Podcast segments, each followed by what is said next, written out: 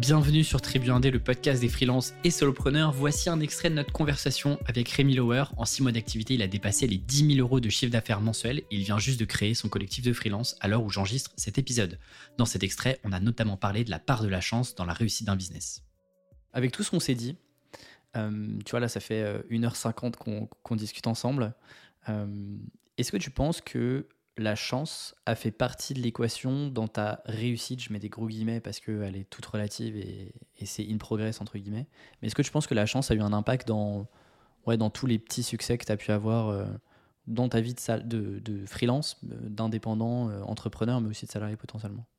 Ouais, je pense que c'est plus, comme tu dis, des, petits succès sur un horizon de temps défini, mais, je considère pas encore, tu vas avoir une réussite particulière loin de là. Euh, et en fait, il y a énormément, énormément de monde qui fait plus d'argent en freelance, ou qui a plus de clients, ou des, même meilleur en termes de, compétences potentiellement euh, sur des sujets connexes. Euh, donc, enfin, honnêtement, là-dessus, c'est plus voilà, petit succès et réussir à avancer, on va dire, plus rapidement que la moyenne. Mais, enfin. Du coup, en, en, termes de chance, tu vois, ça dépend comment est-ce que tu comment est-ce que tu l'abordes. Si, si, pour toi la chance c'est genre le le hasard et la chance qui te tombent dessus. Euh, là, honnêtement, je pense que justement, dans ma vie et jusqu'ici, j'ai essayé un peu de minimiser ce, facteur-là à zéro. Et en gros, euh, pour moi, c'est proche de zéro. Là, sur les 3-4 dernières années, la chance qui m'est tombée dessus, je pense que je suis peut-être même malchanceux, tu vois. ou, en tout cas, euh, ou en tout cas, je suis vraiment au niveau de la moyenne quoi, en termes ah de chance. Qu'est-ce qui te fait dire ça? Bah, tu vois, j'ai pas j'ai pas eu de mmh, d'opportunités qui me sont tombées mmh. dessus euh, extraordinaires pour lesquelles enfin j'avais rien fait et qui sont venues à moi euh, naturellement tu vois enfin genre euh, j'ai pas rejoint une licorne en prenant 1% et demi et fait et puis trois ans plus tard la boîte elle, elle avait fait x100 de valo parce que c'était le, bon timing de marché et, bien sûr il y, a de la contribution individuelle etc mais là tu vois tu as quand même une vraie part de chance où en gros objectivement tu pouvais pas évaluer mmh. euh, le truc. Moi j'ai pas eu ça. Collectif c'est un, pareil bon succès euh, à ce stade là euh, enchaîné. Mais la boîte elle est encore en plein développement et, et, du coup j'ai pas du tout enfin tu vois moi en termes d'equity j'ai pas tiré de d'upside vu que je suis parti trop tôt pour ça mais mais donc ouais voilà j'y trouve pas de, de niveau particulier peut-être la chance que j'ai eue, c'était un, sujet de timing. En gros, euh, ma, hmm. mon aventure euh, de CEO salarié, ça, je trouvais que c'était le moment d'y mettre fin. Euh, je cherchais une boîte jeune. Il se trouvait qu'à ce moment-là, eFounders avait des besoins sur ce qui serait le poste de premier employé de collective. Et j'ai rejoint et je suis arrivé là. Mais j'avais d'autres offres en face, tu vois. Genre, j'avais pour la petite histoire, euh, j'avais une offre chez Payfit qui n'était pas encore une licorne. Et donc, en fait, ça aurait pas été un mauvais choix non plus euh, de rejoindre Payfit en grosse, euh, qui est devenue une licorne un an et demi plus tard. Et honnêtement, zéro regret parce que je savais que c'était pas la bonne place pour moi pour apprendre à monter une boîte. Mais, mais du coup, voilà, tout ça pour dire, je pense pas avoir une chance particulière par, de hasard. Par contre, de chance déclenchée en me mettant en mouvement, là, ouais, j'en ai, eu, j'en ai eu beaucoup. Euh, j'en ai eu beaucoup. Bah, collective en fait partie, tu vois, de fait de pouvoir pas m'arriver chez euh, eFounders, euh, découvrir tout ça, voir, avoir la chance pendant un an, enfin neuf mois, de faire des, des de disco avec des centaines de freelances, des petites agences, des collectifs. Ça, ça a été, j'ai appris énormément. J'ai eu énormément de chance de travailler avec Jean pendant, en direct pendant deux ans, tu vois, quasi, chez Collectif, qui est quelqu'un d'extraordinaire, qui m'a beaucoup appris sur plein de plans. Et on a des personnalités euh, assez euh, enfin différentes et du coup très complémentaires tu vois. Et ça me ça m'a énormément appris euh, là-dessus. J'ai eu la chance enfin en chance mise en mouvement tu vois. Enfin en vrai j'ai fait une bonne école de commerce donc à chaque fois sur, sur, un call tu vois en freelance forcément aussi il n'y a, pas tant d'essais que ou enfin pour toi de M Lyon où il y a des HEC aussi qui se lancent en mmh. freelance tu vois maintenant il n'y en avait pas tant jusqu'ici donc il y a un peu un timing de marché aussi où tu arrives avec une bonne école et il y a peu de profils disponibles euh, en tant qu'indépendant avec euh, ces backgrounds-là qui restent recherchés, euh, à tort ou à raison. Et du coup, ça, c'est aussi une, partie de chance. Après, genre, en, termes de reconnaître des opportunités, pareil, je pense que collectif, tu vois, j'étais prêt à l'opportunité, quoi. Le, Genre les signaux faibles de marché que tu as, su saisir au bon moment, tu vois. Ouais, parce que la, boîte dans laquelle j'étais avant était lancée par des mecs qui avaient une SS2I donc une agence digitale, de dev, enfin de, dev. Et, et, pour moi, ça tournait avec des avantages et des inconvénients.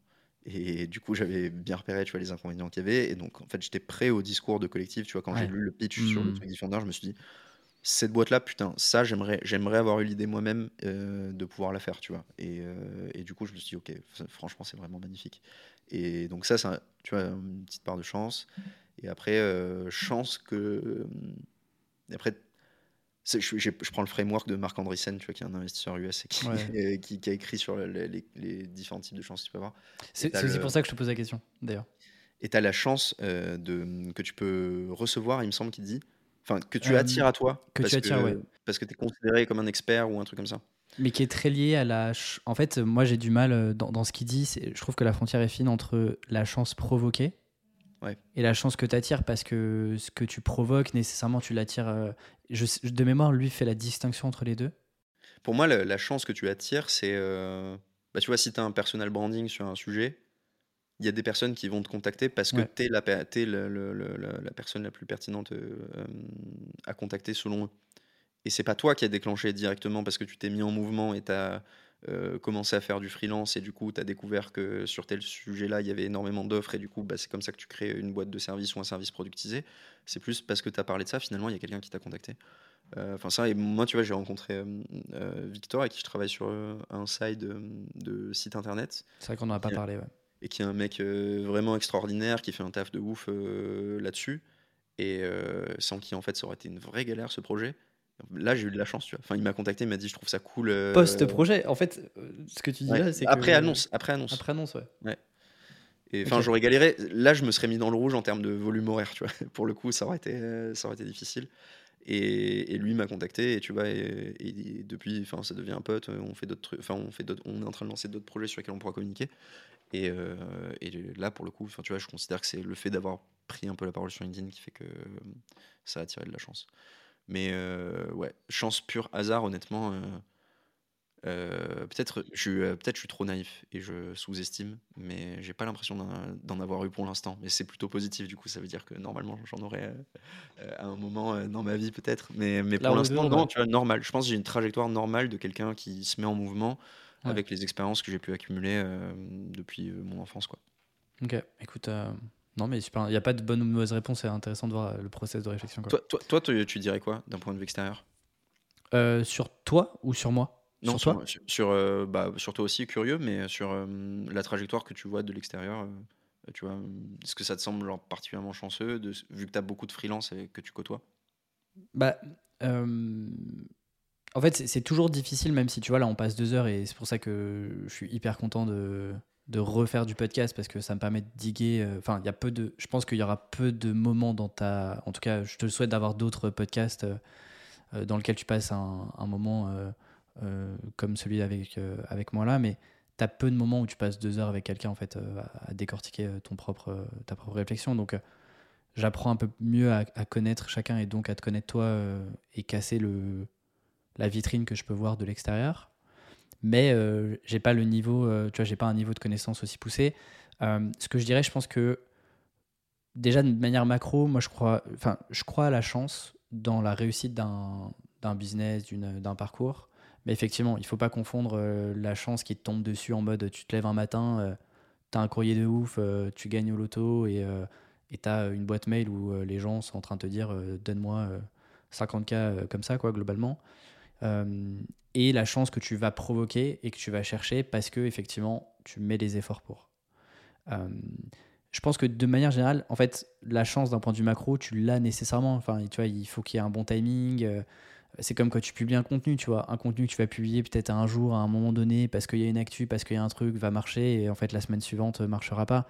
Mais c'est que, tu vois, sur l'équation, euh, moi j'aime bien cette équation qui te dit la, valeur ou le succès que tu peux avoir c'est euh, le, fond de ce que tu produis, par exemple sur un contenu, euh, multiplié par l'effort de diffusion que tu vas y mettre. Et à ça, tu ajoutes une part de chance, qui en fait va être juste un, tu un add-on quoi. Mais l'effet multiplicateur, en fait, euh, c'est à toi de le créer. Enfin, moi, je suis plutôt de cette école-là, même si les plus communistes entre guillemets d'entre nous te diraient c'est un discours très capitaliste qu'on est en train d'avoir de en fait c'est à la sueur de ton fond qu'il faut y aller moi je suis quand même enfin je vois suffisamment de freelance pour me dire que rien n'arrive par hasard en fait et, et non de, de, ce que je vois et de ce que je comprends avec toi c'est enfin il y a quand même ouais tu rencontré les bonnes personnes au bon moment mais tu aurais pu rencontrer ces bonnes personnes là au bon moment euh, avoir les bonnes opportunités et en fait ne rien en faire, tu vois, ou ne pas concrétiser ou ne pas capitaliser dessus.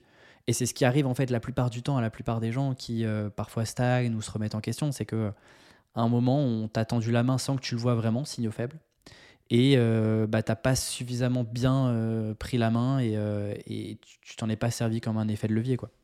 Et c'est difficile en fait. Enfin, tu vois, il n'y a pas de règle générale sur comment tu détectes un signe faible parce que c'est tellement. Euh, enfin, je pense pas qu'on peut faire de vérité générale sur ça, quoi. En tout cas, moi, j'ai pas encore assez théorisé le truc pour ça.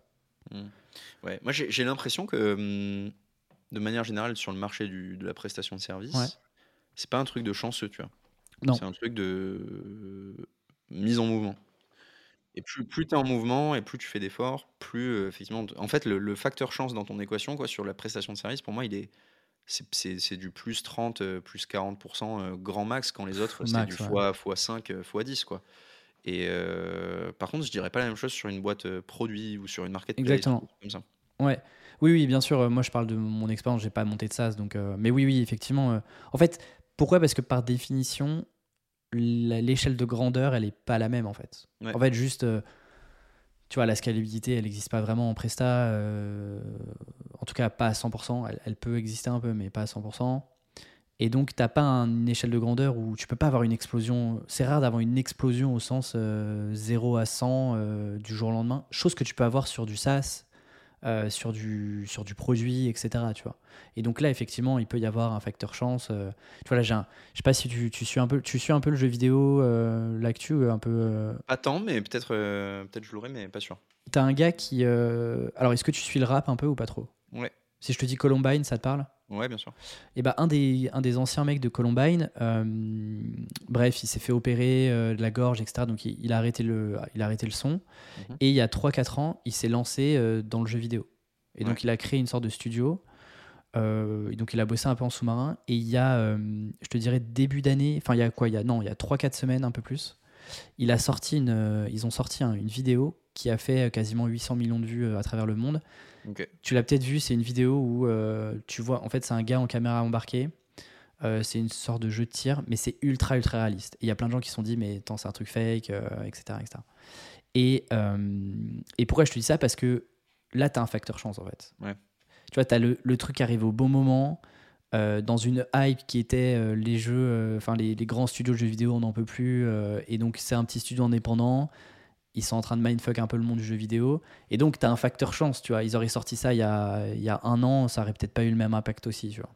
Mm. Donc, euh, sur des plus gros projets, je pense que, ouais, la chance, a... il faudrait pas la sous-estimer. Mais à notre échelle, enfin, genre, encore une fois, tu vois, tu disais, on change pas le monde. Euh, le business, il n'est pas créé pour euh, faire des centaines de millions d'euros, tu vois, avec de la presta.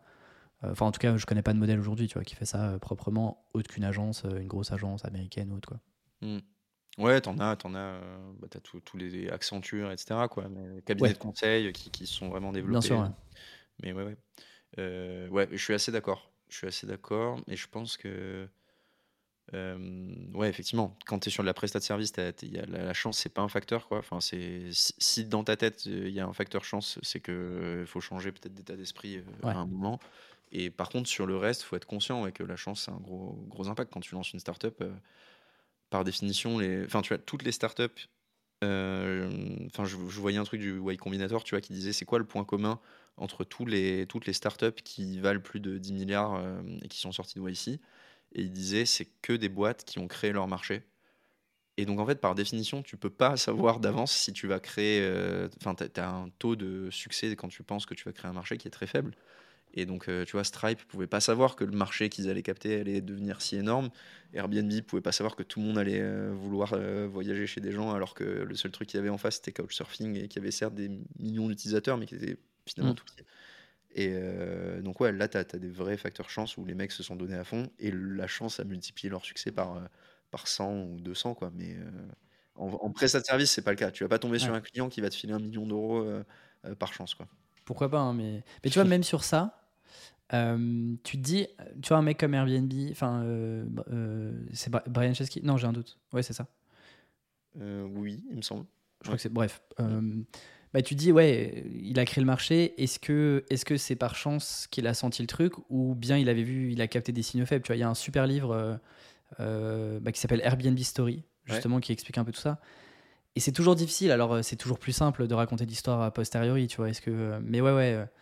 Enfin bref, c'est un sujet passionnant, je trouve. euh. Moi, j'y crois pas. J'y crois pas trop au truc du visionnaire, tu vois. Ouais, il, il a saisi l'opportunité, mais il savait pas que c'était un truc à des Bien sûr. de milliards. Il savait que c'était un truc à 50 millions ou 100 millions, tu Mm, vois. mm, mais mm. pas. Mais tu peux. Mais sur ces échelles de grandeur, tu peux pas prédire euh, d'avance euh, le le succès quoi. Mais pour preuve, tu vois, tous les mecs qui sont bons en business et qui refusent d'investir dans Uber, Airbnb au début, euh, c'est. Enfin, tu vois, c'est pas des peintres, quoi, les mecs qui disent non. Donc, euh, non, clairement mais- pas. ouais.